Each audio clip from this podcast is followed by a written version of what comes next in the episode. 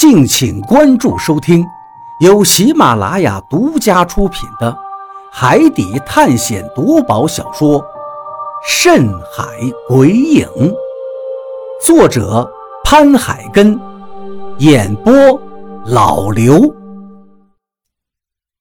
第十五章，王子号游轮。这是一件非常严重的事情。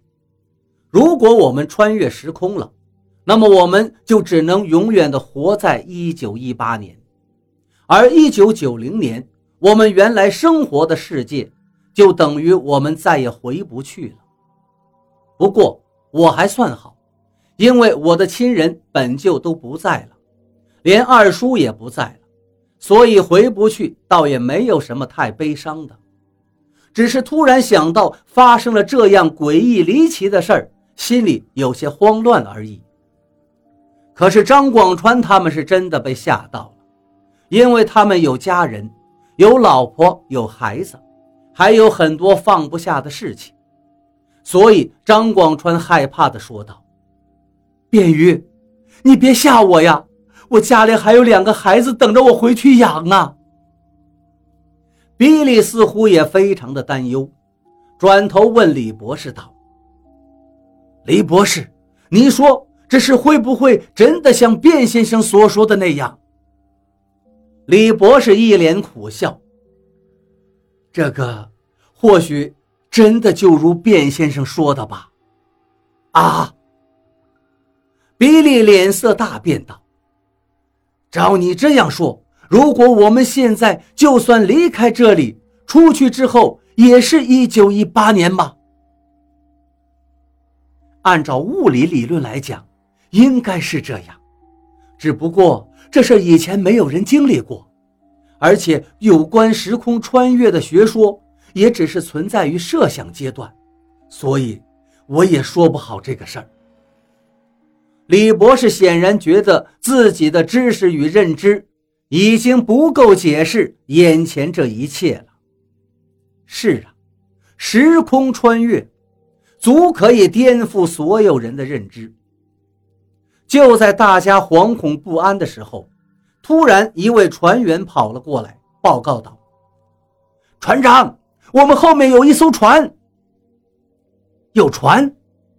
一听这话，我们赶紧都走出了控制室，往后面一看，果然在我们身后大约一点五海里的地方，星空下面的海面上。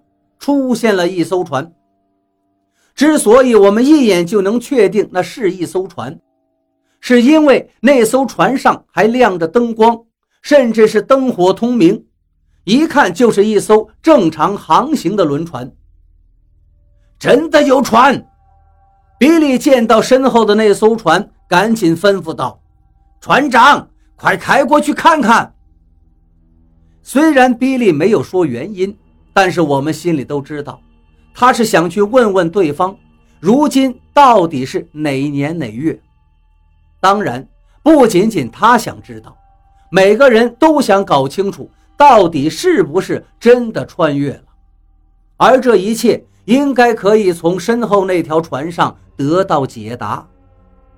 如果身后的那条船是上个时代的船，船上的人如果也是存在于一九一八年的话，那我们就肯定是穿越了；而反之，如果身后的那条船是这个年代的，船上的人也是这个年代的人，那就代表我们根本没有穿越时空。船长没有耽搁，当即命令二副满舵转向，直接掉了个头，全速朝身后那艘船追了过去。一点五海里并不远，很快我们就追到了它的附近。随着越来越近，当相距不足零点五海里时，望着灯火通明的那艘船，所有人都是惊喜交加，因为这是一艘豪华游轮，而且跟我们自己这艘船几乎十分相似。这也就是说，这是一艘和我们相同时代的船。我们并没有时空穿越。看到这儿，所有人都大大的松了一口气。张广川笑道：“刚才真被你们给吓死了，看来真是自己吓唬自己。”比利也笑了。现在应该可以证明我们没有穿越时空。那艘船，我敢肯定是现在最先进的游轮。这时，我也松了一口气，转头对何洛道：“看来我们确实是虚惊了一场。”何洛点了点头，并没有说话。可是，一旁的船长却依旧是眉头紧锁。难道真的是导航系统出错了？可是怎么连卫星电话上的日期也会错成一样的呢？怎么，难不成你还在认为我们是穿越时空了？这不是明摆着吗？眼前这可是最先进的游轮。雷森冲他翻了个白眼，道：“船长，都怪你，之前把我们吓了一跳，搞得我们还真的以为时空穿越了。”想起刚才的事儿，大家竟都觉得十分可笑。见所有人都是一脸轻松的样子，船长也自嘲地笑了笑，然后问道：“比利，要不要呼叫一下对方？”比利想了想，道：“可以。”船长于是用无线电试图联络对方，可是并没有回应。然后船长一看雷达，又吃了一惊。怎么了？一见船长的表情，我赶紧问道。船长转过头对我们说道：“对方的船没有出现在雷达上，看来咱们这套卫星系统是真的坏了。不仅系统日期出错，连雷达也失灵了。”比利叹了一口气。二副问船长：“船长，那还要联系对方吗？”船长想了想，说道：“鸣笛试试吧。”二副赶紧照办，按了几声汽笛，海上响起了悠长的汽笛声。可是，几声汽笛声消失后，海面上却是一片寂静，对方的船只还是没有任何回应。这一下，船长的眉头也皱了起来。这是怎么回事？当然，我们也非常的不解，因为按照常理，在海上如果有船只鸣笛的话，一般都会收到对方的回应。可是现在对方却毫无反应，而且我们两艘船相距不到零点五海里，这已经是很近的距离了。对方不可能不知道我们是在向他打招呼。这时，二副有些担忧道：“不会又是一艘幽灵船吧？”这话一出，雷森直接甩了个白眼给他：“你见过灯火通明的幽灵船吗？”听到这话，二副也觉得自己是胡思乱想了，于是傻笑了一下：“再近一点看看。”船长吩咐道：“二副加大马力，继续前进。这一次，我们直接开到了那艘游轮的身后左侧不足五百米的位置，同时再次拉响了汽笛。几声汽笛响过之后，对方却依旧没有任何回应，对方只是在海面上飘荡着。是的，他们没有航行。而是在海上停着。这一下，大家都疑惑了。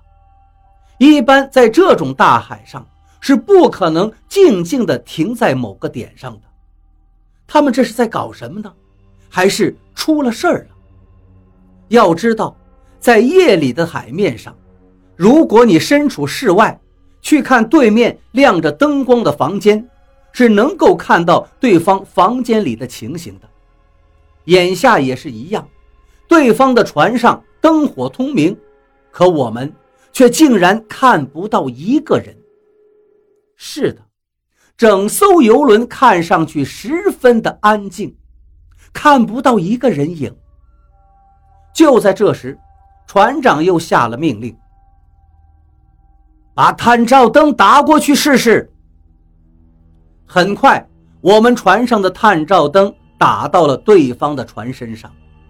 二副说道：“这艘船跟我们的船几乎一模一样。”是的，眼前这艘游轮确实跟我们惊人的相似。船长说道：“看来应该是同一个型号的。”正说话，突然间，船长似乎有了惊人的发现，他整个人猛地一颤，指着探照灯照亮的一个位置道：“你们快看，王，王子号。”王子浩，什么王子浩？我一愣，而这时我才发现，比利的脸色变得十分古怪，似乎所谓的王子浩吓到他了。他连连的念叨：“这不可能啊！怎么可能两艘船是同一个名字？”这时，一旁的雷森悄声的对我说道。王子浩，我们的游轮就叫王子浩。